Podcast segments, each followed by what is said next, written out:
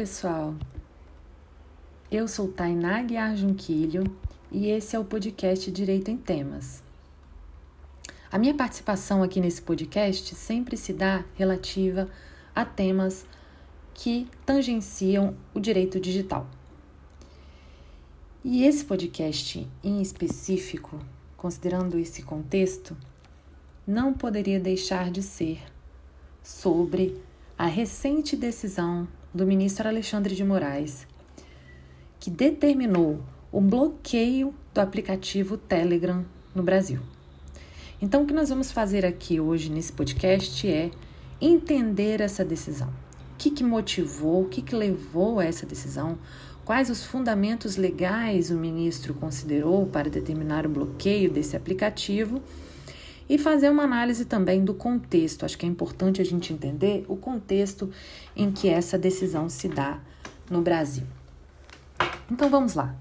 Primeiro, vamos compreender o que, que motivou a decisão, o que, que levou a essa tomada de decisão pelo bloqueio do aplicativo Telegram no Brasil. Bom, o estopim foi uh, uma decisão de 10 dias atrás é, exatamente 10 dias atrás, eu estou gravando esse podcast no dia 18 de março.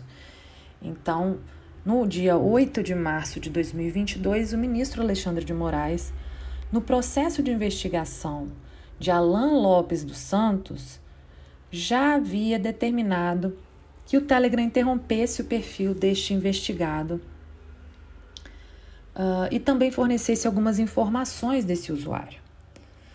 O Telegram simplesmente ignorou a decisão. Descumpriu, não só descumpriu, como simplesmente ignorou.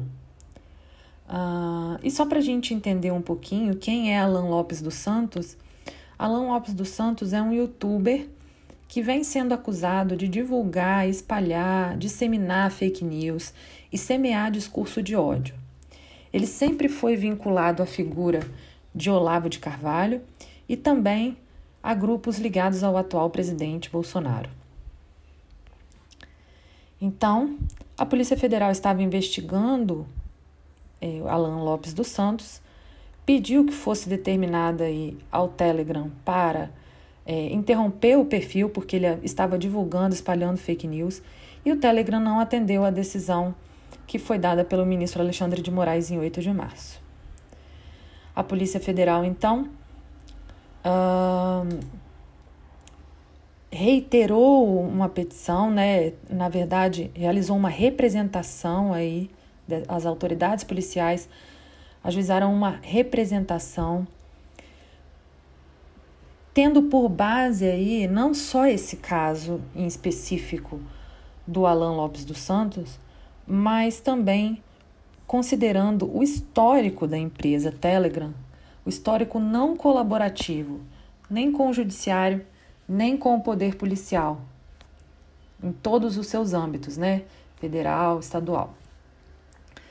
Então, a Polícia Federal solicitou nessa representação que o Telegram é, determinasse pessoal responsável no Brasil para receber demandas judiciais e policiais, porque a empresa, a empresa Telegram, pessoal, para quem não sabe, ela tem origem russa.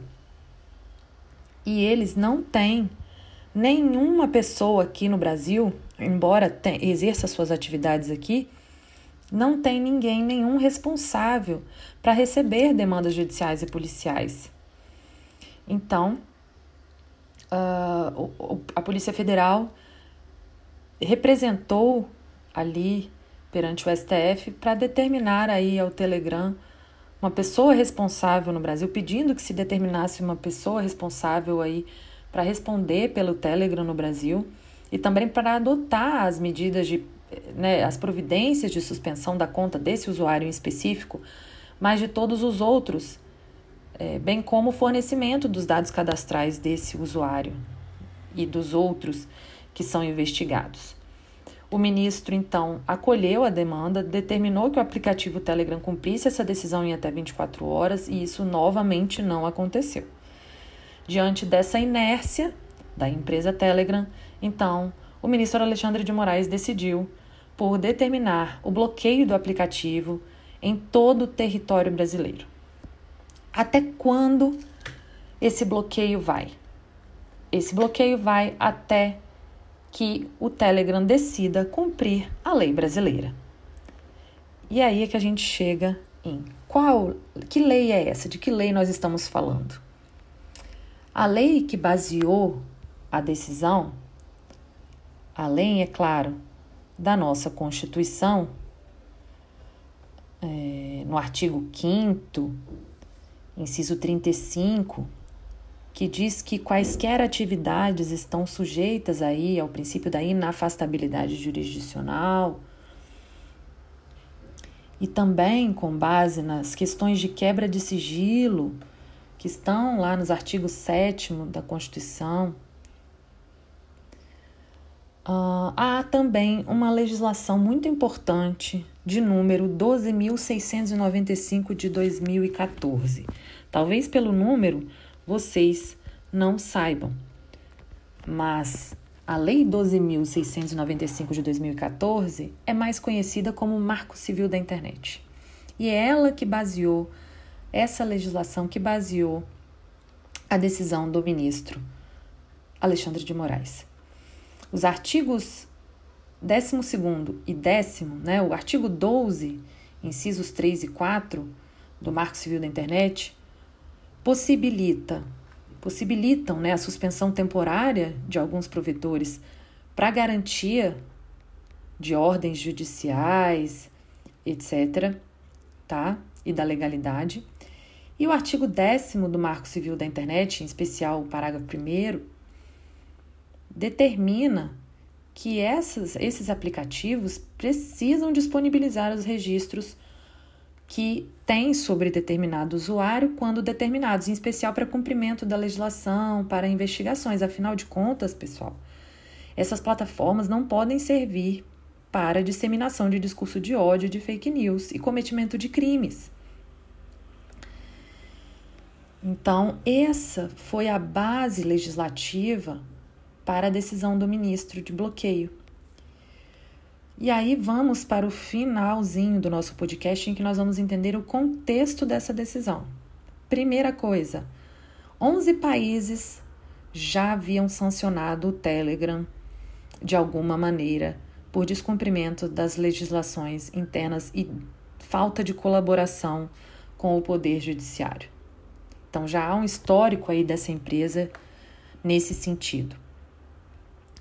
Uh, o ministro, para fazer valer a sua decisão, intimou inclusive operadoras, né, as grandes operadoras, Algar, TIM, Oi, Telefônica, enfim. Para quê? Claro, né?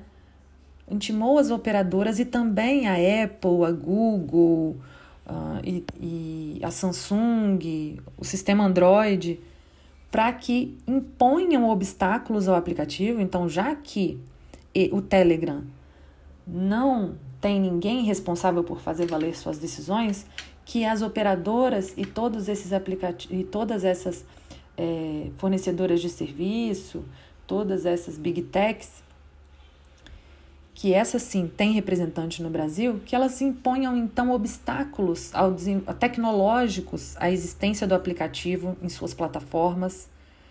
Então, esse, esse foi um meio encontrado também pelo ministro para que a tecnologia é, não, né, né, é, não conseguisse ser limitada sem entraves, né, digamos. É, e fazendo uma análise aí do nosso contexto, primeiro, Uh, duas questões importantes em relação ao contexto. Nós não podemos esquecer que esse é um aplicativo russo e esse bloqueio acontece em meio a uma guerra cibernética que está ocorrendo de forma paralela aos bombardeios russos ali à Ucrânia. E a segunda questão que envolve o contexto dessa decisão é que esse, a, a decisão vem num, num, num, ano eleitoral muito importante para o Brasil decisivo, como a gente vem inclusive comentando em outros podcasts. E lembrando, o ministro Alexandre de Moraes, ele acaba de assumir como vice-presidente do TSE, do Tribunal Superior Eleitoral. E em época de eleições, ele vai assumir a presidência. Então, essa é uma decisão muito representativa e se insere nesse contexto. Bom, agora que a gente já analisou tudo, eu espero que vocês comentem, compartilhem e fiquem ligados. Espero que vocês tenham compreendido bem a motivação das decisões e a importância, o contexto em que ela se insere. E até a próxima, pessoal. Um abraço.